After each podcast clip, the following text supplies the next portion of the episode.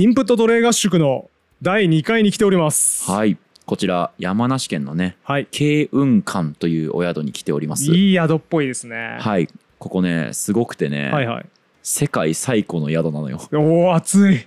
激アツじゃないですか。日本じゃなくてね。そ世界で最古の宿って日本にあるんですね。うはいギネスに登録されていると。で702年に、うん。えー、とこの、まあ、慶雲館って会社かなというかがもうスタート、創業している。みたいで702年 A あの、あれでしょ？なんと綺麗な平城京。はい。平城京ができたの710年だよね。あれはねもうだから全然ペーペーです はい、マジで？はい。平城京より古いのこの宿。うん、平城京はミーハーですだから。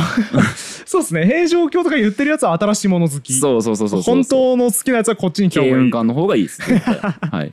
何と何を比較してるの？確かに書いてありましたね。行きの宿の送迎バスにも。バスにね。ギネスって書いてあったね。マークがあったもんね。あった。ギネスのね。そんなことあるんだと思ったけど。そうなんですよ。あれそういうことだったんですね。はい。ちなみに国内でも3番目に古い企業かな。おそれ僕わかりますよ。一番古い企業。どこだと思いますか？あれでしょ金剛組でしょ これは知ってるよ。正解です法隆寺作ったとこだね。そそうかな？あれ？そう宮大工ではあると思いますねそうだよね。法隆寺がなんか作ったとことして世界最古の場所だって覚えた記憶があります。なので結構知られてないんですけど、えー世界で最も古い会社はの答えは国内にあるんですねああ、そっか。金剛組が最金剛組っも古いて世界で一番古いのか。世界でふ一番古いはず、はい、ですはいはい先生はい、はい東インド会社の話習った時に、はい。これが株式会社の起こりですうん。って習った記憶があるんですよ、はい。中学社会で。はいはい。ってことは会社はその時代からしかなかったのでは？あーそうか。何をもって会社と言ってるんだろう？確かにその連続性をどこから取るかっていうのは、うん。確かにわからないですね。ちなみにだからえっ、とごめんなさい。正しく、えっと正確かわからんけど慶雲館ももともと湯治場だったらしいんですよ。あそうなんだ。うん湯治場として702年からスタートしていて、うん。えっと先代が温泉旅館にしたみたいですね。ああなるほど、確かにそのその辺の連続性はどういうふうに、えー定義してるのか僕もわかんないですけどうん、あの理屈っぽい話する前に酒飲みませんか？そうしましょう。せっかく風呂入ったしね、もうん。う風呂上がりです我々。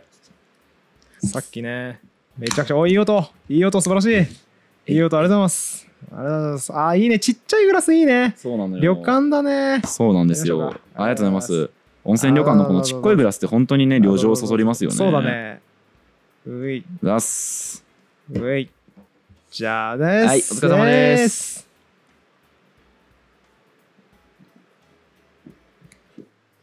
うんまうますぎて口から出ちゃった。ー出さんで？出さんで？ピシャって出ちゃった。マーライオンみたいなシステムでやっております、うん汚いよ。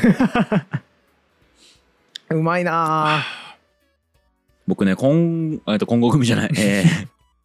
キャッシュに残ってたんでしょうね。脳のね一時使用データとして残ってたから うるさいもう一回出ちゃったうるさいうるるさい。はいはいなんすか？えっと慶雲館うん。あの堀本さんにですねうん。まあ奴隷合宿に行く際は僕3個ぐらいいつも案を出すんですよ、うんでそのうちまあ前回もね宝志温泉以外もなん他何提案したかな？多分まあ銀山温泉とか多分ね多分ね。提案してたと思うんですけど、毎回堀本さんね。特徴というか傾向がありまして。いやいやそんな僕の傾向特にないでしょ最も情報量の多い宿を選択する。それはそう それはそうだわ。宝志温泉の場合は、えー、6名間方式の建築物、古い建築物で、ね。現代でも混浴が残っていて、うん。足元湧出泉の一軒宿ですって言ったら即決しました。そして与謝野明子夫妻も泊まったらしいって聞いてあもう完璧だ。であここだ。のね温泉のあの写真も見せたらねもううん。堀本さん、メロメロでしたもんね。めちゃくちゃいいじゃんってなったよね。だから今回もねやっぱ世界最古の宿って言われて、うん。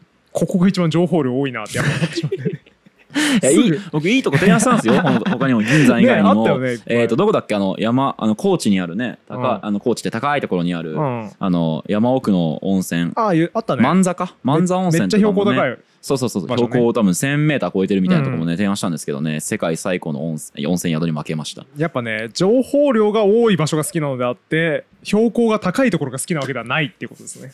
奥が深いですねなかなかね。そうです。いやシンプルでしたよ。だいぶ。だいぶシンプルでしたよそうなのよ。情報量多いものをやっぱ好んでしまううん。傾向にありますね。もうそろそろストックでいくと、うん。情報量は多いんだけれども飛行機が必要な場所とか提案し始めると思うんで。ちょっとやばいっすね。うん、とかあと北海道とかね。あるな北海道も。北海道はねね。めちゃくちゃいい温泉ありますから。行きたいとこありますねいっぱい。そう僕も行きたいとこあるんでちょっとまあじゃあ次回があるとしたらまた、うん。あの情報量の多いところから順に提案していきますね。やっぱあれだね。温泉旅行行く時は情報量と行きやすさのトレードオフを常に気にして、そうですね。皆さん最適解を出していただくっていうのがいい形ですね。都内からですとね。だから宝志温泉とかここの、うんえ西山温泉ですね。ここは、うん。とかを選ぶと情報量が多くておすすめです。おすすめです。この宿をうん。予約した翌々日、堀本さんに予約してもらったんですけど、うん。翌々日ぐらいにこの慶雲館の、えー館主といえばいいんですかね？はい。が、えー、と日経新聞でインタビュー答えててでおまけにさ俺その時に読んでた本も慶雲館出てきたのよ。あすげえ。だからすごいさその慶雲館予約した後に慶雲館に関する記事をたくさんたまたま読んだんですよ。それあれじゃないえー、ですか、となんだっけカラーバス効果っていうと怒られるんだカラーバス効果は全然正しい心理学用語でも何でもなくて昔なんかビジネス書の著者が勢いで書いてしまってカラーバスっていうので楽しんでみようみたいな雑に提案した用語が心理学用語として一人歩きしてしまってビジネス書の界隈でだけよく見られるようになってしまったものがカラーバス効果であって全然正しい心理学の言葉ではないのでそれは絶対言わないでください。はいすいませんでした。頻度錯誤みたいな言葉がはい。心理学用語でちゃんとあるらしいんでそそれれですね。えっ、とだから頻度錯誤イコール、えー、とカラーバス効果だということですか？まあだからカラーバス効果というのは正しい言葉じゃなくて 心理学で認められた言葉ではないから学問用語みたいに使うとなんかクソビジネス書汚染され野郎だなって思われてしまうので、はい。よろしくないんですけれども、はいはい。同じ意味です。同じ意味です。あよかったよかった。同じ意味なんですね。そうあの、まあ、たまたまかもしれないです。もしかしたらだから日頃経運館を見逃してただけかもしれないんですけど、えっと、出てきた本がえ何があってもつぶ潰れない会社？うん。100年続く企業の法則っ。ていうそう本で、うん。これあの、えー東洋経済の、うん。えー記者うんと編集員やられてる、えー、タミヤ博之さんっていう方はいはが書いた、最近書いた本なんですけど、うん。要はそのえっ、とね世界でその最も古い企業は日本にあるって言ったじゃん、うん。100年以上続いてる会社も日本が一番多いのよ。へ実え。直感に反しますね。うん、ビジョナリーカンニパニーいっぱいヨーロッパにありそうだけど、うんそんなことないんだ。割合か？あ数か割合か？割合だったら勝てそうだけど母数が確かに揃ってねえか、割合かもしれない、ね。ごめんなさい。ちょっとね正確な数字覚えてないんですが、はいはいはい。あせてか正確な話を、まあどっちか割合なり数なりが世界一。そう、ん。とにかく古い企業が多いと。はいはい。で、えっと、その中でその各社にインタビューをした結果一般法則を導き出そうとするほうほう。ああ面白いじゃないですか。いいじゃないですか。え、てか、はいビジョナリーカンパニーと似てるね。あ本当ですか？インタビューしてるんですか？ビジョナリービジョナリーカンンパニーもそういう本でしょ？まあ、インタビュー、まあ、インタビューもしてるし、いろんなものを分析して、パニーはいはい。結局成功する企業の条件ってこれだよねっていうのを探ろうぜっていう本でしょ、あれ。ああそうなんですね。いやあ僕読んでないんですか？読んでないんですけどそうそうそう。ただね面白いのがね矛盾してるんですよね。あ いいですね。うん。成功する会社の条件調べたら矛盾が出ちゃった。そう。それ何かっていうとうん。普遍であることっていうのと、えー時代に応じて変化するの両方が出てきちゃうんですね。で慶雲館はそれで言うと、えー流行り物に飛びつくなっていう当主の、えー教えがあるらしく、はいはいここはそのこの温泉旅館以外に事業を持ってない偉いね。んですよ、ね、よく出しそうだけどね、普通。そうなんですよで100年続いてると大体よくあるのがバブル期に不動産に手出すんですねあるねで。それでその破滅するっていうケースがあるんですけど、その、えー、と本に出てくる企業は結構やっぱねだからその手出さなかったりだとか、ね。それからその自分の本業をちゃんと守り続けるという会社もあれば、うん創業時の創業をこう全く違うものにしちゃっている、うんうん創業と全然関係ないことやってんじゃねえかこれってなっていうようなところもあってあれだね、DHC だね。あ大学翻訳センター？大学翻訳センターですもんね、DHC はね。もともと翻訳の会社だったんですよね。今、うん化粧品ばっか作ってますけど。そうですね最近ビールも作ってますしね DHC の？はクラフトビールやってますあそこへえ。上回られてしまった。ポッて出して、これで補足しとこうってやったやつで上回ってくんの、ま 大学翻訳センターですよね悔しい。うんちく浄土をねもうあのまず潰す悔しいな。勝ちたかったな、今。そこでさ面白い会社があって、うん人弁って知ってます？株式会社に、あ、聞いたことある。ちょっと待って。なんか、調味料作ってない？あそうそうそう、えー、そうだよ鰹節？パックの鰹節とあーそかねやってる会社なんですけど、はいはい。ここすごくてうん。パックの鰹節がなかった時代って、うんまあ、削り節ですよねそうだね。で家で削る必要があるとうんで。めんどくさいのよねめっちゃめんどくさいね。そうでその結果あの手軽な調味料に取って代わられそうになった時期があるんですよ、はいはい鰹節ってうん。でその時に人弁はあの、まあ、鰹節やってたんですけど、うんこれまずいなとだからパックでかつその酸素があんまり入らなくてこうフレッシュなまま保てる技術を開発しようとうん。なったと。でもちろんその時にそういうことを提案したら社員からはやそんなんやめろよと。うん。あの普通に削り節が一番うめえじゃん、はいはい。みたいな反対をたくさん受けたらしいんですけどえいって頑張って開発して、うん。なんとか形にしたらしいんですよ。でそしたらねうん。驚くのはここからで、はい。その特許公開したらしいんですよ。えいやいやいやダメだよ。ダメだよ。あれ？ダメだよ。はい。研究費そんだけ突っ込んでるんだから、はい。はい。それから得られる利益はさ、うん。何十年も恩恵に預かって、はい。他の会社が真似してきたら訴訟を起こすぐらいにしないとうん。ダメですよ、いや公開しました。いやいやダメだってそんなことしたら。営利企業なんだから。企業優位性ってさ、うん。莫大な研究費を投じて他社には持ってない技術を持ちその技術によって独占的に利益を得続けることですよね。そうそうあの苦労して公開えっと特許公開しちゃいました。なんで？なんでで。なんでそのすんの？これだから興味深いのがうんその時やっぱ鰹節市場がどんどん先細っていたらしく、はいはい。その例えばうまみ調味料みたいに取って代わられ始めていたので、うんこれ全体のパイを大きくしないとダメだなと思ったおらしくそこでそのパックの鰹節を公開し結果的にはあ、えーっとその人弁も利益が出せたし今も多分生き残って鰹節が生き残ってるのは人弁のおかげの部分もあると。じゃあ可能性まあ歴史にもしはないですけど、はい。もし人弁が特許を公開していなければ鰹節そのものがもう廃れていて可能性は。誰も使っていなかった可能性もある。そうっていう話が出てくるんですね。いい話。そう面白いじゃん。うん。でこれはえっ、とその100年続く企業に共通する特徴まあ丸2のうん。公益にかなったことをするはいはいはい。利益を追求しすぎないっていうこととかがまあ書かれていたりするんですけど、うんうん。その本結構だから面白くて経運館と真逆のことやってるけどうまくいってる会社もあるし経運館みたいにずっと続いてる、はいはいはい。事業を守り続けるところもあるしですげえ面白いかったですね。でもその話聞いちゃうと結局これさえやってれば成功するよねっていう黄金法則はなさそう。ないですね。ないです。ただい面白いのはいい結論。やっぱ100年とか、うん。えーそれから混合組混合組もねインタビューしてるんですよ。うん。で混合組とかはおもあの棟梁があの首つっちゃうことがあって、えー、と不景気の時かな？バブルかなんか弾けた時かなんかに事業がうまくいかなくて、うん。その時の当主が首をつって亡くなっちゃった後に、うん。実は女性が棟梁やってるんですよ。だから女性当主ってもう全然昔の時代しかもその時って腕っぷし強いうん。その大工をまとめなきゃいけないっていうこととかを女性にこう、えー、とやらせるというか女性をトップにするっていう、まあ、当時で言ったらかなり先進的なことをやってるみたいな話も出てくるはいはい。んですけど、まあ、ちょっとその話を置いといてうん。あのその本読んで思うのは100年とか、まあ、1000年続くってなると俗人的な部分をいかに排すかってことを気配ってるから、うん。やっぱね学べることはあるなと思いましたね。うん。うん、あー素敵だね。優秀な人じゃない人が、まあ、例えば上になった時にでも回る仕組みを作っている会社ばかりなのでそういう会社は。いいいだからねあの矛盾してるなとは思う部分ももちろんあるんですけど、うん。それを差し置いてでも面白い本でしたね。はあえじゃあ多分その話水野さんが刺さってるんであれば、はい。シンとピカル読書で、はい。ビジョナリーカンパニーも読んだ方がいいよ。あ本当？ビジョナリーカンパニーは一応本当かどうか知らないよ、うんうん本当かどうか知らないけど一応明らかに矛盾している、うんいろんな長く生き残ってる会社の。条件を調べて一個の成功法則をちゃんと提案してるんですよ。これがずっと続く会社の条件である。っていうのをちゃんと出してるんですよ。はい。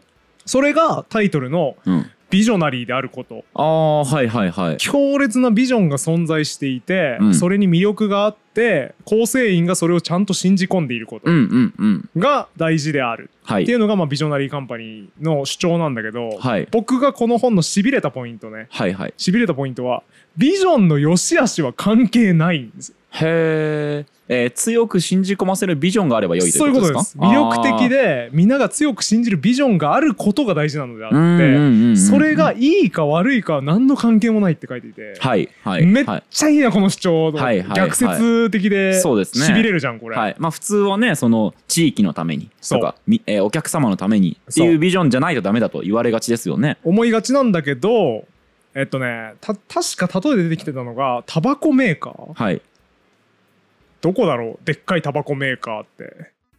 えっ、ー、とあれか。フィリップ・モリスあかも。あフィリップ・モリスだ多分、はい。フィリップ・モリスのビジョン。はい。みたいなところは最高の嗜好品であるタバコうん。をみんなに吸わせるうん。ことがまあビジョンなわけで、はい。ずれてるんですよ。うん。社会公益と。はい。こんだけその健康に悪いよと。うん。肺がんを誘発する可能性がありますよタバコは健康寿命を害しますよっていうデータが出てる上では社会公益にもはやかなわないビジョンなんだけど、はい。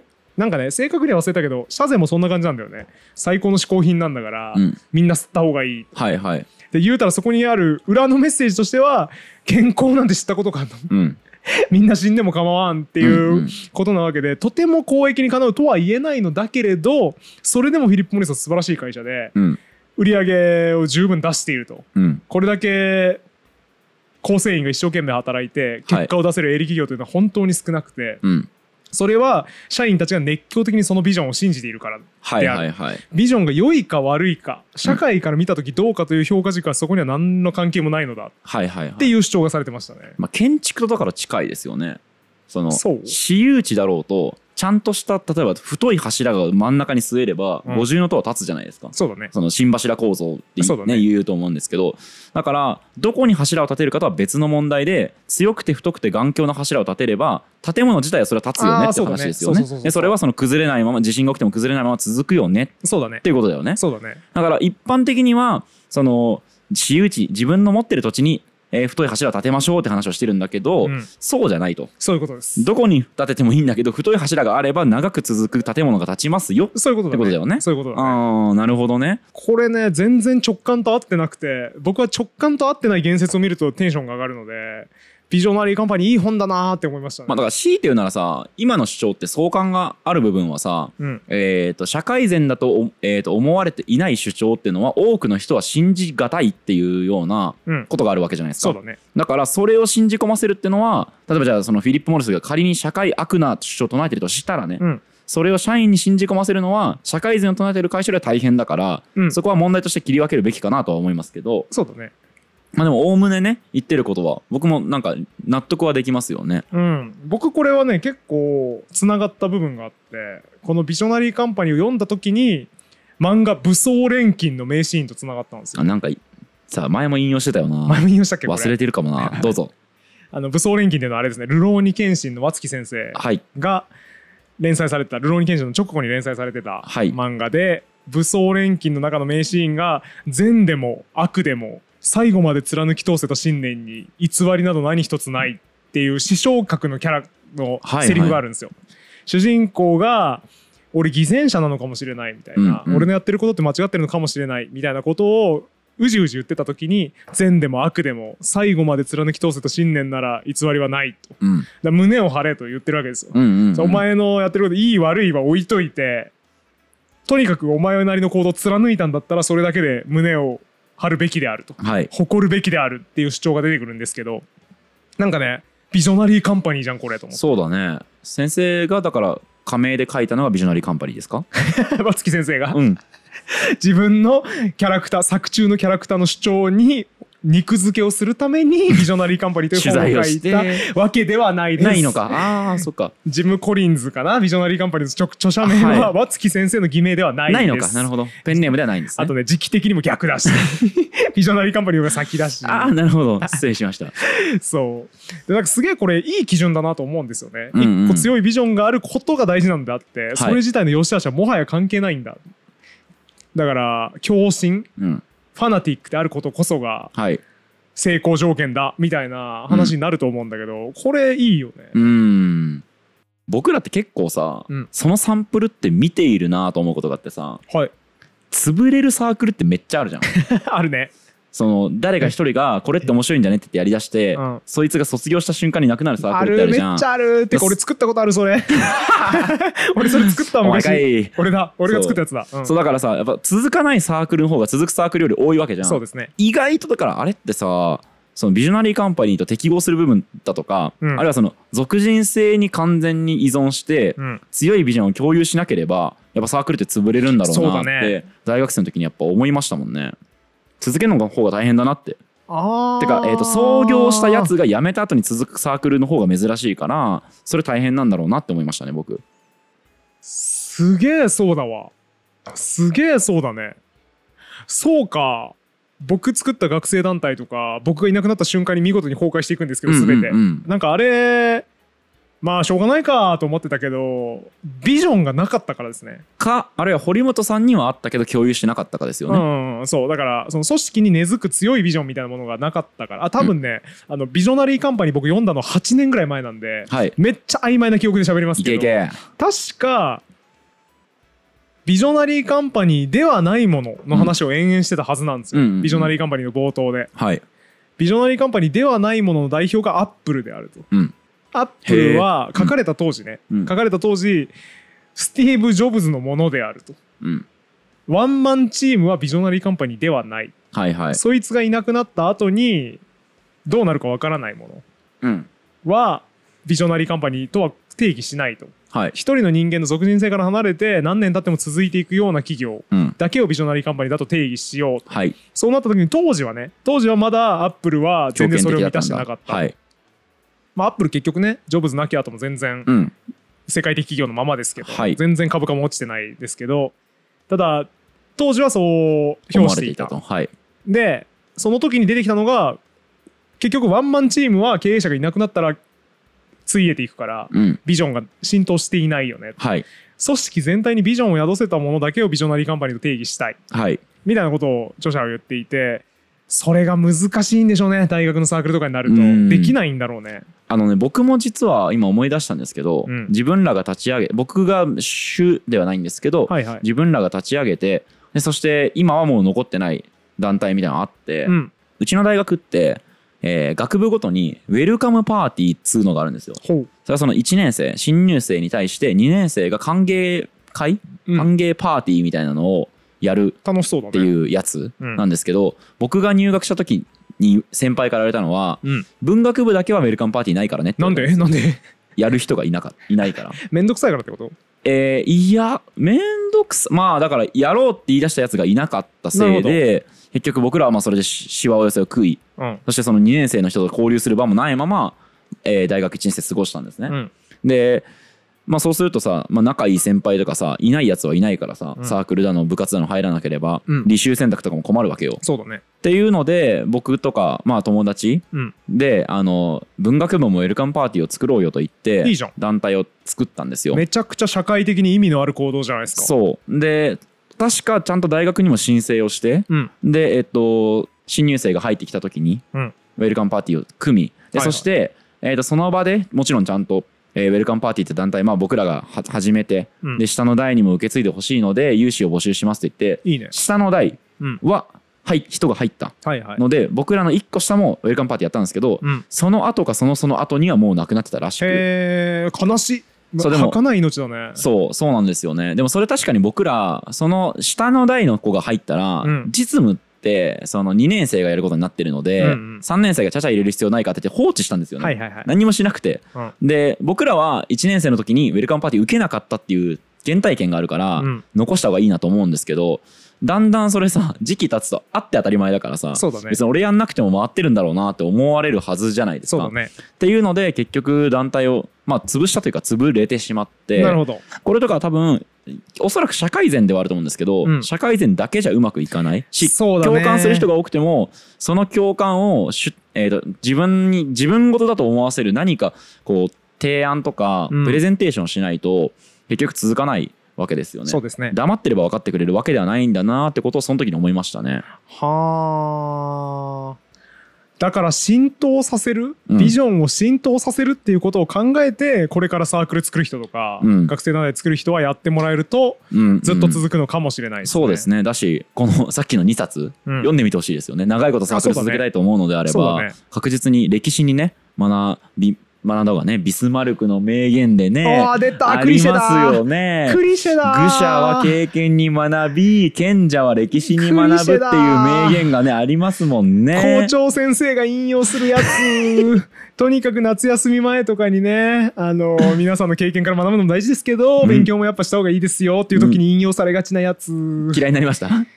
あのちょっとそれ引用する人とはちょっともう今後お付き合いできないかもしれない。ねでも本当に時は金なりとか言いますからやっぱり、うん、おベンジャミン・フランクリン、うん。ベンジャミン・フランクリンが言ったことは意外と知られていない時は金なりそうです。ねそしてベンンジャミン・フランクリンは実は実業家としての側面があってり時は金なりというのは利子がと時間的に増えていくってことを言ってるんだって、ね。時間的に金銭的な価値があるってことを言ったわけではないってことを有名なこの時は金なりという名言ですよね。そうですねですよね時間って大切だよっていう時に安易に使ってるとベンジャミン・フランクリンの引用それじゃないけどなっていう、うんベンジャミン・フランクリンってめちゃくちゃ資本主義の申し子であって、うんアメリカの銀行制度を作り上げたのもベンジャミン・フランクリンだから多分それそういう意味じゃないと思いますよっていうことを言ってあげるといいと思います。そうですよね。うん。はい。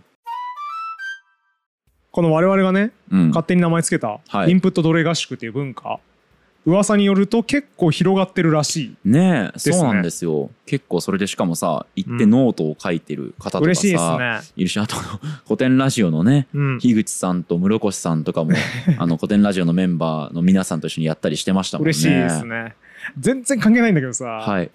コテンラジオの室越さんはい。ゆる言語学ラジオのサポーターコミュニティいてくれてさ。いてくれてるね。うん。でしかもさあの100人に1人か50人に1人ぐらいの割合で発生するうん。決済エラーのバグがあってはいはい。決済してお金取ってるのに購読済みになってないはいはいはい。サポーターメンバーになってないっていうバグがあって、えーだから毎月1000円かかっちゃってるのに Discord に入れてないってことですか？はいはい。手動でそれいつも直してるんだけど、うん。みんな問い合わせてねとか言ってたら室越さんから問い合わせ来てあはいはいはい。室越さん引いてた この50人に1人ぐらいの バグ引いてたっつって、うんうん。ほんとすみません。って言いながら、はいはい。手動で直してねちょっとお手間をおかけして申し訳なかったなって思ったりしましたね、そうだよね。地味にね室越さんいてくれてね。嬉しいですね。特にこう喋ったりしてないんですけど、ね。チャットとかしてはないんですけどね。ロム線でいてじっと見守ってくねださっててね。あのミーム提案委員会2ですか？あのインプット奴隷合宿っていう言葉を出したのは、あそうだっけ？そこで初出かそうですね。はいあの時まさかねこんなみんな真似すると正直思ってなくて。そうだね。まあ僕しかやらないような変な旅行の仕方なんだろうなとちょっと思ってたんですけど、まさかねこんなに市民権を得てでしかもなんか、えー特に古典ラジオのメンバーの皆さんでやった時には別府でやられてたんですけど、はいはい。ノウハウをね なんかノートで共有していて、すごい。はい、あのこういうものあるといいですよとか、うんうん。こういう宿を選ぶといいですよみたいなこととかをシェアしてくださってたんでやばい。本家の我々よりも丁寧てにノウハウを教えていそうなんですよ。るやばい。負けてる。そうなんですよ。だから僕らもちょっとね一応2回目堀本さんはうん。僕はまあもうちょっと一人でだったらもっとやってるので、はいはい。まあ、どうやって宿を選ぶかとかさ、うん。何持っていくといいかとかさちょっとあのノウハウを整理して共有しましょうよ。おいいですね。やっぱ知見をねお届けしていきたいですね我々。そうですよちゃんとね。いつもね役に立つ知見をお届けしておりますから。そうですよね。スティグラーの法則はね。そうそうそう、うん、エターナじゃあエターナルエンプティはスティグラーの法則エポニムとかねもう非常に明日から役役に立つスキルをね。言ってますからねブーカの時代を生き残るね。ためのサバイバル術を教えてますから。僕の新刊いじるのやめてもらっていいですか？ビジネス書をいじった本をいじるのやめてもらっていいですか？失礼しました。はい。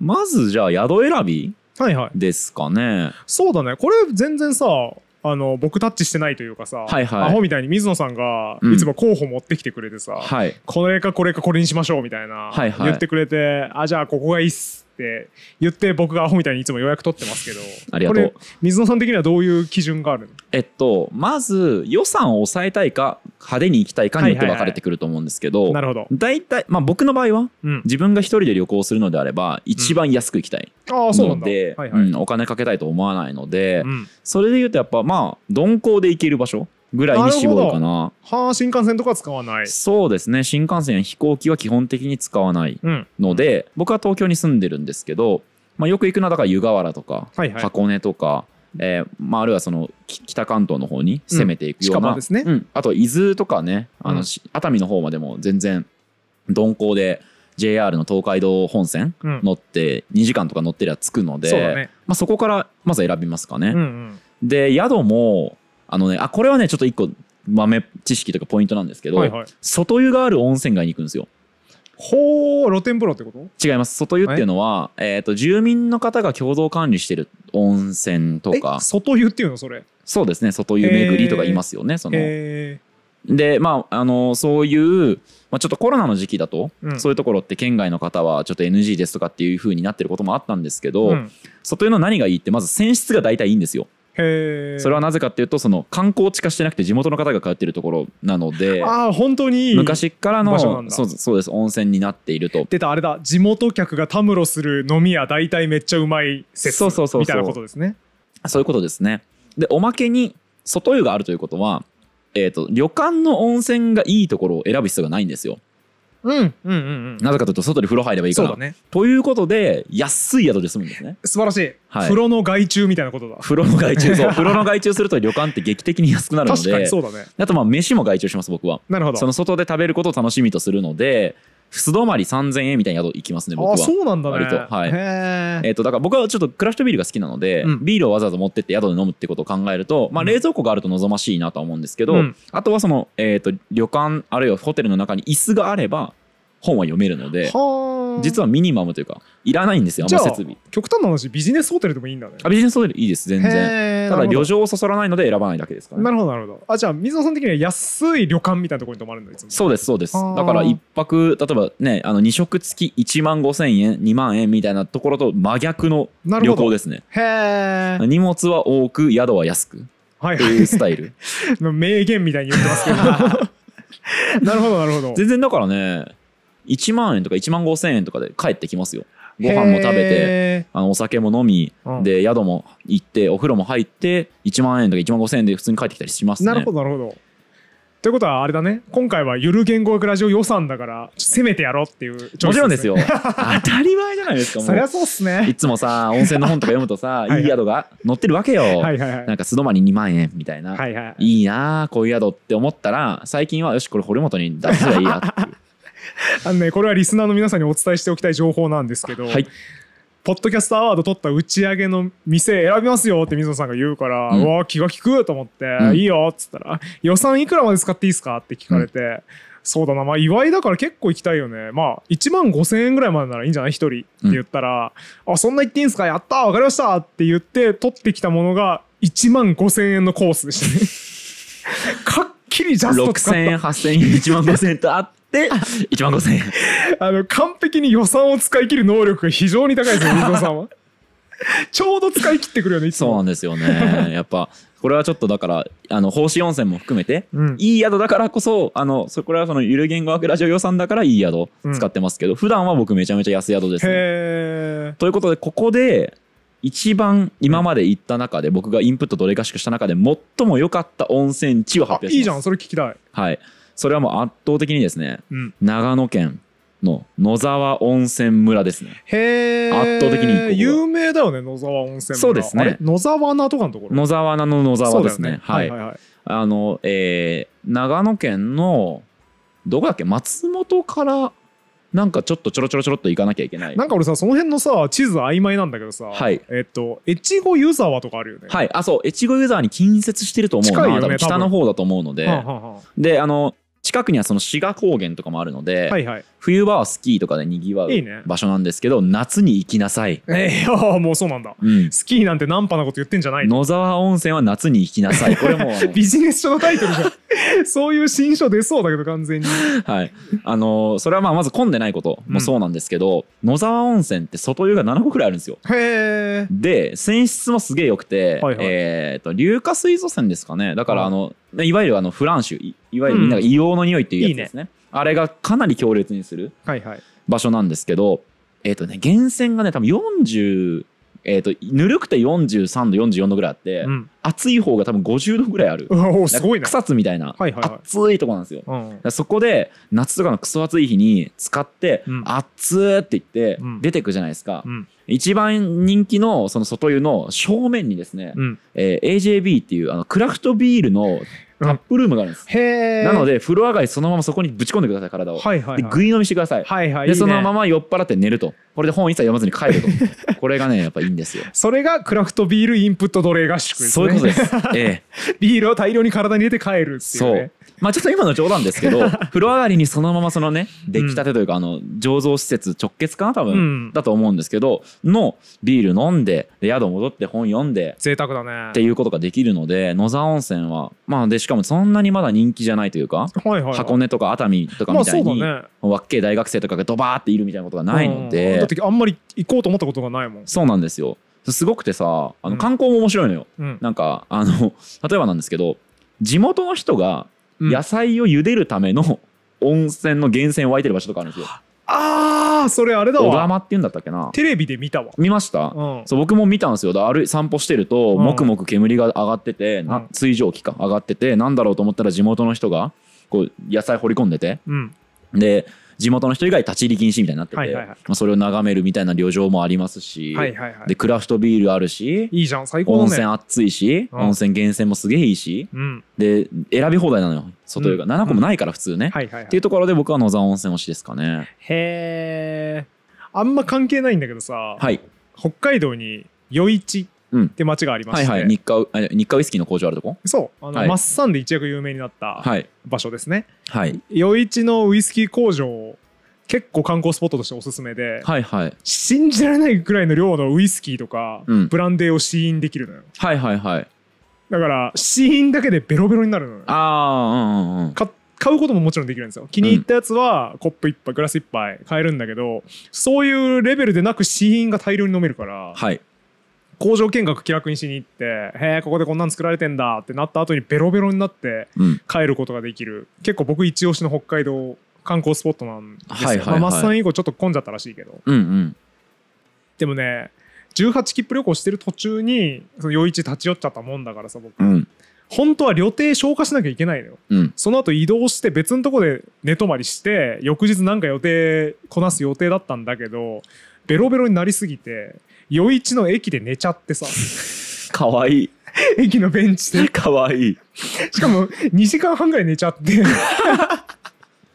眠くなってきたなすやすやってそう泥酔してるからもう。座ってるうちに電車待ちも長えじゃん大学生の頃それ。多分そう、はいはい。大学3年生ぐらいだから、うんうんうん。ベロベロになってるからさで電車待ち長えのに田舎って。あーなるほど。だから寝ちゃうのね。当たり前のように2 3 0分待つから、はいはい、あと20分ぐらいあるなみたいな。ちょっとベンチ座るかっつって、うん。ちょっと横になろうっつって、うん。横にベンチで横になっったの？て ねもう泥酔してるからあんま恥も外部もないわけですよ、はいはい、でそのまま寝ちゃって、うん。2時間半ぐらい経って、うん。全てのスケジュールがぐちゃぐちゃになってああダメなんだな観光地にあるこの酒スポットで、はいはい。気楽に泥酔してはいけないんだなっていう学びをあの時得たんですよ、はいだからっていう話を総括すると野沢は行かない方が良いです、はい違います。なぜかというとさっきの話と違って野沢温泉に宿を取ってるから。そうか。帰るだけだから。ちゃんと帰れるんだ。帰って寝ればいいだけだから。あじゃあ泥酔した状態で帰って寝ればいいわけです、ね、それでも全然いいです。それでも全然いいですよ。あのインプット奴隷合宿ってそんな自分を苛烈にいじめる場では本当はないのでなるほど。一番自分がしたいことをすればいいんですけどまあ不便な場所に行けば行くほど読書がしやすいよねっていう程度のものなのでじゃあもうインプットするつもりで行ったけどビールだけをインプットしてうん。帰ってきちゃった。でもまあ全許せる。然いいでしょう。全あ然いいでしょう。素晴らし一人旅なんだから。インプット奴隷合宿ってすごく裾野が広いというかね受け入れてくれるんですね、ちゃんと。全然全然。なんか本をさ一冊しか持っていかないけど大丈夫なのかなとかさあの言う人とかいると思うんですよ。その僕らが大量に本持ってくからね。そうだね。全然一冊本読めたらもういいじゃない。そうだね。あ気持ちいいよもうそんな。あー心が広い。素晴らしいですね。あの前も話したかもしれないけどやっぱ旅先でねうん。本を読むってただ本読むのと全然価値違うから。はいはいはい。僕はあの旅先で本を読むのはその本を読み返した時に旅の記憶が蘇るのでうん。2倍ぐらいの価値あると思うんですうよね。んうんうん。ここでこの時この本読んだなこの時は俺仕事こういう風で忙しかったなこういう悩みあったなってことがかえ蘇ってくるんですよ。わかるー。わかる。あるわそれ。あるよね。あるわ。俺上京した時の飛行機の中で読んでた本一生忘れないもん。何ですか？池田隼人さんの。俺たちは年収300万円で生きてね、僕たちはかな。僕たちは、そうだね。僕たちは。年収150万円で150万か。自由全部違に生きてった。全部違った。正解者にしのやつね。あと、多分ね僕たちはもうついてなかったわ。ごめん。年収150万で自由に生きていくかな、うん、正解写真賞のやつですね。正解写真書のやつ、あれ読んだんですよ。大はいはい。学出てくる時、はい、うん。で僕は一応ねその大学受験うんもちゃんとしてさ、はい、まあなんかそこそこ名の知れた大学に入るぞってなって、うん。地元から東京出てくるぞってなったから、はい。なんとなくこう資本主義社会に飲み込まれに行く気持ちはいはい。でちょっとセンチメンタルになってる時に飛行機乗ったんですよ。うんうん。したらそれに対するこうアンチテーゼみたいなね、はい。本偶然当時は知らんすよそのブロガー界隈みたいなねはいはい。池谷さんがどんなポジションなのかとか何も知らずに適当に空港の売店で暇つぶしに買った本でそうかこういうアンチカルチャーみたいなものもあるんだなと、資本主義に俺今から飲み込まれに行くと思ったけど飲み込まれなくてもいいかもしれないなって思いながら上京したんで、うん。これ一生忘れないです。いやいいね。いいですよね。そういうの俺もありますよ。僕も上京するときに読んだ本覚えてますおなんすか？おついちさんの東京っていう短編です。あやばい俺おついち大ファンなのに知らん。多分ね東京。た東京下手したらね書籍に収録されてない可能性あります。そうだよね。いや俺短編集多分全部読んだよ。あ本当ですか？東京読んでない気がする。あのねえーっと文鳥文庫っていう、うん。あの説明が難しいんですけど本じゃないんですね。ほう。あの便箋みたいになってんだな。だからえーっと紙が折りたたまれていてパラッて開けるとうん。こうなんていうの勧進帳みたいになってる。ああもう終わった、はいはいはい。勧進帳じゃ説明になってないから。勧進帳まあわかるよ。紙紙バタバタバタってなってるそうそうそうそうだかはいはら最大多分16ページぐらい。うん。でパラパラパラっと。で裏も返して裏まで読んで終わりみたいな、はいはいはい。えっと文鳥文庫っていうねすごいコンパクトな本。短編を収めた本みたいなのがあるんですけどそれでそのおついちさんが東京って出していて、うん、東京に行く俺にはぴったりだなと思っていいね。そう読みま選びましたね。とかあの僕受験の時に読んだ本も覚えてますもん。なんすか？僕あの後期北海道大学出願したんですよ、はいはい。で札幌にね向かって、で帰りの飛行機かな？うん。僕あの、えー、とマヤ豊さんの「神様ゲーム」を読んだんですよ。ほうほうほう。読んだことあります？いやないっす。マヤ豊先生わかります？貴族探偵とかの。あのほとんど読んだことないけどホタルとか。知ってはいます。そうの神様ゲームっていうまあえーっとしゲーム誌なんか少年向けのゲーム誌みたいなのに連載されてた小説なんですけど、はいはい。まあ、かなり曰く付きというかねうん。あの僕が見てるサイトとかではかなり評判がいい意味で悪い。なるほど。いい意味ではトラウマがすごいと、あトラウマがすごいのか。うん。はんはんはんで僕も読んだんです、うん。帰りの飛行機に全部読み終えた時にうん。あのー俺もう少しで大学生だなとかうん。北海道の旅行楽しかったなみたいな記憶を全て上書きするインパクトでした あそんなすごいんだ。えー。ってなりましたね。へえ嘘だろ？ってなって。へえむちゃくちゃやがなっていうトラウマ？でこれを思春期の頃とまあじゃあ高校生中学生の頃に読もうものならうん。どえらいトラウマになったかもしれないなっていうすごく嫌な終わり方をしてよかったんですよね。だから忘れられないですねそれは。ほうそれは良かったのか、うん。旅行の思い出全部塗り替えられてる悪かったんじゃないか？いや全然違いますね。良かったの？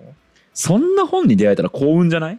まあ結局ねそううだね。ん。ないよそんなさ旅先の記憶塗り替えるとかさうん、今でもこんな風にスラスラさ話が出てくるような本なんてないんだか、確からに。確かそにの出会いに感謝でしょそれはもう。それはそうですね本当、うん、だから悪い形でもいいから爪痕残してくれる本はやっぱ嬉しいですよああそうかも。うんそうかもね、うん。結局悪い形でも爪痕残した本が一生語り草になる。だってそれって力があるわけじゃん。そうだね。ものコンテンツ自体に。そうだね。んなものって別に気軽に生み出せるものじゃないから、うん。もうそれだけで僕もうお釣り出ますよ、確かに。うん、っていう旅先で読んだ本の記憶がねうん。残るよって話のためにすぐ広げちゃいましたけれども。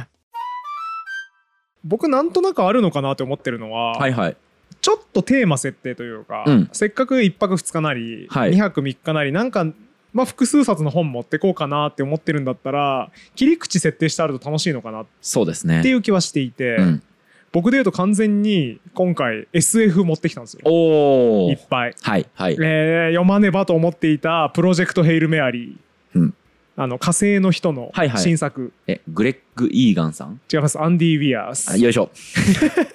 よいしょ。グレッグ・イーガンはね大御所だからね、はい。もう最近は別に出してあない。れ？堀本さんが言ってたグレッグ・イーガンさんは何を書いた人でグレッグ・イーガンは、えっと、幸せの理由か。の理由です、ねはい。はい間違えた。干渉した。はい。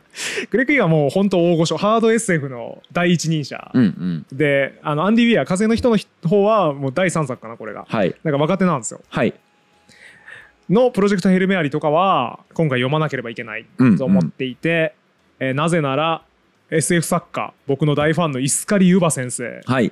と今度ランチに行くことになりまして。大丈夫ですか？もう心臓止まりませんか？そう。これねやばいのよ。推しに合うんでしょ？僕なんだったら文章好きな文章を書く人常に上位何人かいますけど、はい。やっぱこうさ圧倒的1位みたいな人ってさ、うんもう三島由紀夫とかなわけですよ。ああはいはい。とか筒井康隆大先生とか、安高大ね、先生とかね、はい。大好きなんですけど、うん。ここ1年うんで1位に躍り出たのイスカリ・ユーバ先生なんですよ。今僕一番好きな文章を書く人誰って言われたら、うん。イスカリ・ユーバ先生だなってなってる。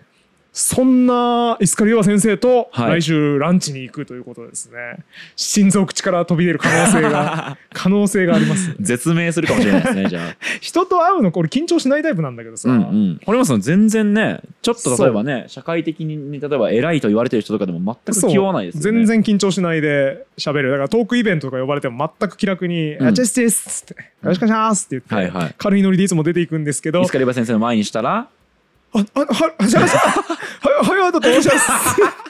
ってなると思う。吉祥オタク。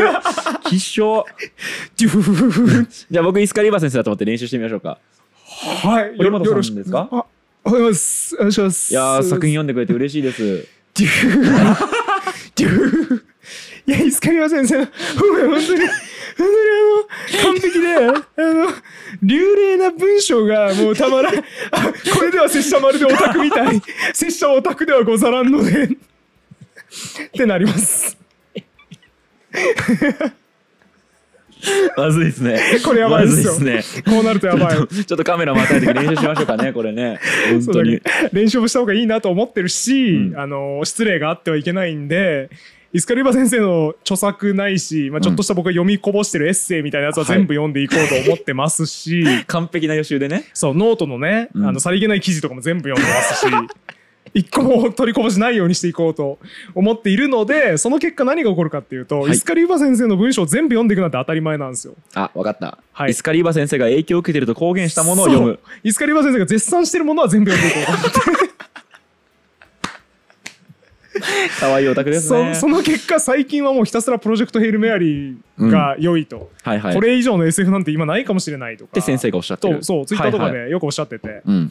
あのーおすすめの SF 小説聞かれた時自分の小説よりプロジェクト「ヘイル・メアリー」をおすすめしてしまうなみたいなことをおっしゃってるのでまこれは読んでいかないとまずいと思って、今旅館にいるうちに読んどこうって SF 強化期間だなって思ってきてまああそうですね。いいテーマ設定ですね。すそう。そういうのやるといいかなって思いますねえ僕も自慢していいですか？はい。ちょっと堀本さん本当羨ましくてしょうがないかもしれないですけど、はいはい。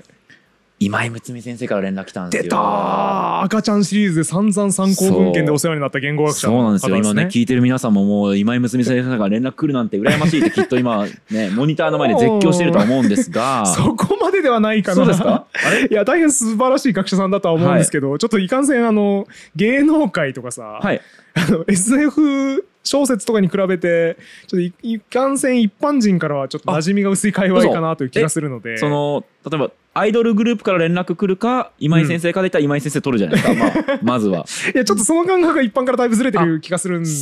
そうなんですか？あちゃ あちゃあちゃ石原さとみさんとと今井睦美先生から連絡来るだったら、はい。どっちの方がテンション上がるかというと今井睦美先生から同じ日に後から連絡が来ても石原さとみさんをドタキャンして今井先生のとこ行くかもしれない。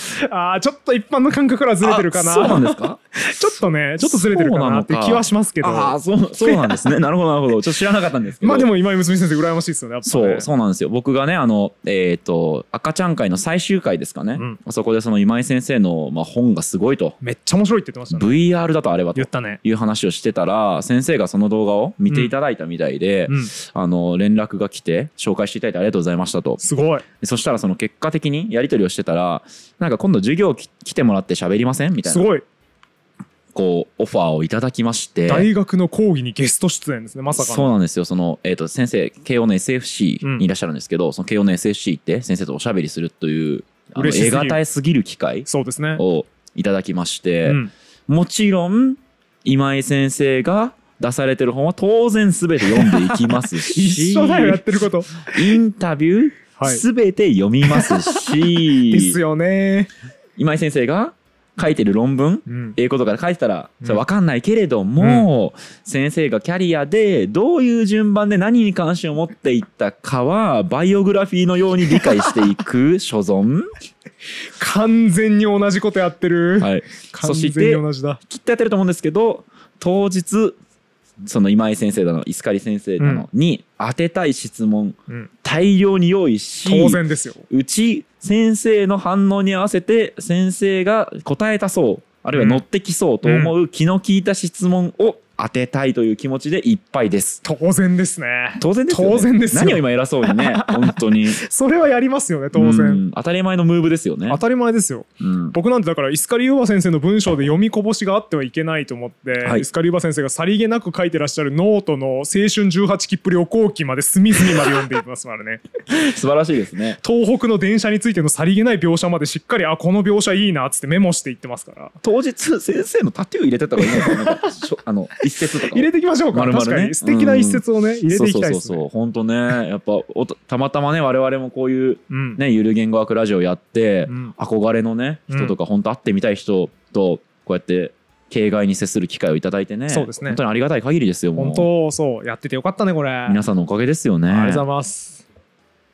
何の話を？あれ？えっとインプット奴隷合合宿の話をしてたんだよな。ノウハウの話をしてたんですけどなぜか今井睦美先生やイスカリユーバ先生に会いに行く時のノウハウの話になってましたね。あれそうだよね。今井先生とインプットどれ合宿行く話じゃないもんね。あれ？そんな状況はない。ないか。ない。そうか。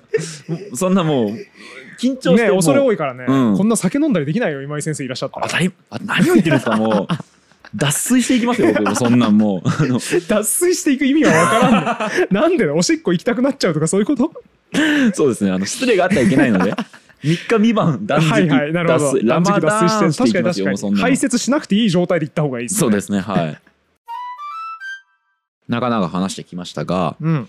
実はねもう僕次のインプット奴隷合宿の予定決まってるんですよ。おあれですね。あれです。我々が楽しみにしているあれですね。あれです。7月うん。にサポーターの皆さんと奴隷合宿しようかなと楽しいですね。思ってまして。最高ですね。そうなんですよ。あのー場所。はい。申し上げましょうか。はい。いいかねパレットです。イエーイ聖地。ねえ。聖地ですね。ちょっと温泉とかはないんですけれども、うん。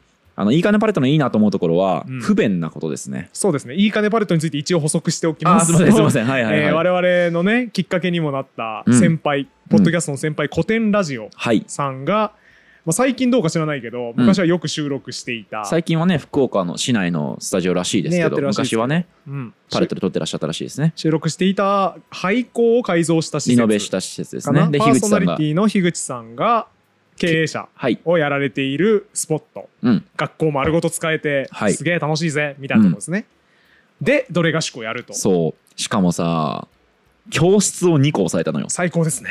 なのであの学校の教室でみんなで雑魚寝するっていう、ね、完璧じゃん。それじゃん奴隷合宿。学生気分を味わえるし最高。しかもパレットさ俺もその調べて知ったんだけど、うん。夜さバーベキューできるのな？最高。な最高じゃない？あもうさ林間学校やん。本当だね。林間奴隷合宿やん。本当だね。ねえ。えなんかあれする？めっちゃこわもての先生とか雇ってさ。あ夜好きな子の話とかしてたらさ「うん。おいお前らいつまで起きてんだ!」って言われるシステムにする？ーそれさ、うん。俺すげえ話したい話あるわ。はい。やっぱさそうやって理不尽に怒られる機会って減ったからさそうマジでそあれ悪くないのかもなっていう今ういややられたら。マジでそうマジでそう。今やられたら結構ちゃんと従う自信あるよ。俺も。それされたら。嬉しくて。わかる。ウキウキして。わかる。わかる。そうなのよ。だって別にいいじゃん。11時に寝ても12時に寝ても、うんうん。でも集団行動だからっていう理由でこう怒られるみたいなのってさやっぱないから。うんめっちゃわかる。ね。あ確かにね。てか分かった分かった。その行く一同の中でうん。一人先生役決めようぜ、あー。だからなるほど。もちろん奴隷合宿してんだけど秩序を乱した人間そうだね。に理不尽に怒る役やってもらおうぜ。あそれいいね。いいね。あのーそれちょっと未来見えてきたんだけど。はいスタンフォード韓国実験になるよな。出た。本当に教師っぽく振る舞うやつだ。そうそれずっと。本当に俺は奴隷のように振る舞うってことそうそうそう多分それずっとやってたら最初のうちはちょっとお驚ろあの恐ろしい感じでおいおいみたいな。そうそうそうあのそれやっちゃダメだよとか、うん。もっと早く寝ろよとか言ってたのが、うん。だんだん板についてきて、んおいお前なんだその口の利き方は？水野おい！ってやり始めるんじゃないですか。で外で立たされるみたいなね。そうそうそう。で水野さんも水野さんで「あすいません!うん」めっちゃ渾身の誤りになるんじゃないであすか。ったわ。あのスタンフォード韓国実験ではないですけどね。あの、ドイツ映画の「ウェイブ」っていう映画がそうで。知らないよ。知らないですか、うん。あの先生があのヒトラうん。ーの反省を生かしてドイツの映画なんでね、うんうん。独裁制のえっ、と試しに授業やってみましょうと、はいはい。僕先生が独裁制をやるから、えー、と生徒の皆さんはまあそのじゃあ国民をやってくださいって言って、うん。こうまあ模擬授業みたいな形で先生が独裁制をやるんですよ、はいはい。でそうするとそのクラスのやんちゃなやつとかが何これくだくだらねえとか言うと先生が注意するうん。みたいなことをやるんですけど、だんだんみんな独裁制の本当になっていくんですね。結果的に、まあ、例えばじゃあそのヤンキーみたいなやつがいつもいじめてるやつになぜか注意されるとか、はいはいはいふざけんじゃねえよお前とか言って先生がこうやって言ってんだろとか言って言われ始め権力を傘に来てってことだよね。そうです。うん。そして先生も先生であより独裁っぽくしたらいいかもなとか言って、はいはい。先生もじょんだんだんその気持ちよくなっていくんですね。へその結果例えばマークを作るんですねシンボルって独裁性をより強めるんですよ。もうまさにハーケンクロイツ。ね、そういうことです。だから、まあ、ウェーブにちなんで波みたいなマークとかを、あの、俺らのあのマークにしようとか言ったら、うん。学生たちが外でそれをいたずらでたくさん書いたりとはいはいはい。かし始めるし、で、どんどん暴走していって、最終的には、っていう映画なんですけど、おお気になるね、はい。引き作るね。そうっていう映画で、完全にそれはその、えっ、と、スタンフォード韓国実験と、えードイツの、うん。まあその暴走うん。の、ナチスドイツの暴走っていうのを両方をガッチャンコさせたいい映画なんですよね。まあ、それでね、見ました、完全にその。ドキュメンタリーではない。ドキュメンタリーじゃないです。フィクションなんですけど、明らかに意識をしている。なるほどなるほど。っていう映画ですね。へえじゃあまとめると、うん我々ゆる言語学ラジオのサポーターコミュニティで行われるインプット奴隷合宿は最終的にみんなで謎のマークを落書きして、うん独裁政治で、はい。みんながその役に当てはめられて、うん。ハイルヒトラーみたいになってしまう、うん。ということですね。そして、それは、シェアハウス大富豪だということですか？あちょっと僕の昔の誰も読んでない記事の話出すのやめてよ。あれ4万 PV ぐらいしかなかったんだから。いやいや、頑張って。4誰も万すごいじゃない。誰も読んで立ないのよ、ない。そんなに。ね山形のカリスマがね、今や動画の編集してますけれどもね。めちゃくちゃハイコンテキストだ。聞いてる人何にもわからないこれ。堀本さんがね、あの、シェアハウス貸し貸し切ってね、2泊3日ですか？やりましたね。でね、あの、大富豪して、で、その、か大富豪の、えっ、と、勝った人大富豪になりますよね。うんで、ドベの人大貧民になりますよねね本当に大貧民の生活をし、本当に大富豪の生活をするっていうルールで、うん2泊3日するっていうね。ありましたねイベント。がありましたね。概要欄にリンク貼っときますんで、よろしければ皆さん見てくださ。はいい。で、本当にね、こう、富豪らしく振る舞い始め、そうですね。本当に貧民らしく振る舞い始め、うんそしてその結果は、っていう記事ですよね。いう記事ですね、はいあのそれに関してはもうどうしても今喋りたくなったんでネタバレしちゃうんですけど、はいオチとしてはみんな分け合うようになったと。うん。大富豪があ私のとこに来たウニ食べる、って言って大貧民にあげたりしていた。と、はい。これはマルクスが唱えた理想郷じゃないか。コミュニズムへの回帰ですか？結局はさやっぱ階級闘争が起こ非常に盛んになって、うん。階級間の活発な争いがあった後に最終的には共産主義の理想郷が訪れるんですよ。暴力革命なしでですか？そうですね。素晴らしいじゃなあの記事いですか。はそうです。素晴らしいじゃないですかしで理は想郷が訪れましたよはい。っていう、あの記事広告記事なのよあれ。あ、ここ記事シだっけあれェアハウスの PR 案件なのよ。え、違うでしょ？えっ、と、日本共産党からの 違う違う違う違う。シェアハウスの PR 案件なのに、うん。オチをマルクスの指摘した通り 人間は最終的に共産主義の理想郷にたどり着くのだっていうオチを書いたのよ。いい加減にしろよ。本当に。さすがに怒られるだろうなと思って 提出したら OK ですってなったから、うんいやいいんだすごい。サンシャークさんばりのね。うん衝撃のクライアントでしたあれは、はい。懐広い会社でね、うん。素晴らしいんですよシェアハウス日だまり。はいはい。素晴らしいシェアハウスがあるんですね。概要欄にページ貼っときますんで皆さん次シェアハウス探すときはぜひそちらからうん。ご入居されてください、はい。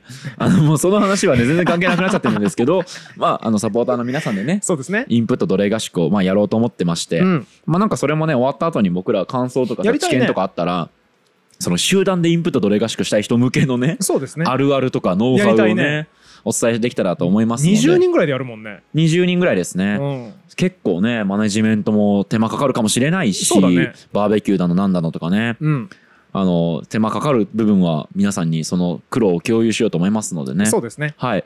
あのでそれはもうもちろん応募とかも締め切ってるしなんなら多分公開されてることにちょうどやっちゃってるとかねね。それぐらいかもしれないですけどまあ好評だったらねうん。また第2回とかやろうかなと思ってますので。そうですねまあなんで？参加したい人がいたらうん。サポーターコミュニティに入ることを検討していただけると嬉しいかな。そうですね。なんかねサポーターコミュニティのコンテンツ常にぼんやりしていて申し訳ないんですけど、うんうんうん。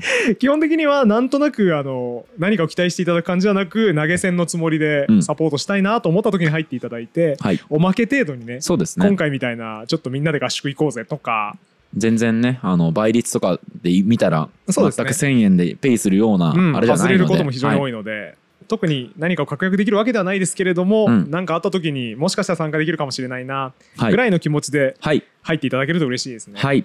ということで今回も終わりにしたいと思います。はい。引き続き面白かったぞっていう方はチャンネル登録高評価ポッドキャストの購読高評価レビューなどしていただけると嬉しいです。あと感想のコメントもね、うん。皆さんのインプット奴隷合宿経験談はい。とかを書いていただけると盛り上がると思いますんで、一応ねぜひジャブジャブ書いてください。ツイッターで「ハッシュタグインプット奴隷合宿」っていうのをはい僕らも一応使うようにしているのでね。よかったらあのそれ使っていただけるとツイートもいいですね。インプット奴隷合宿仲間うん、すぐ見れるのでそうですね。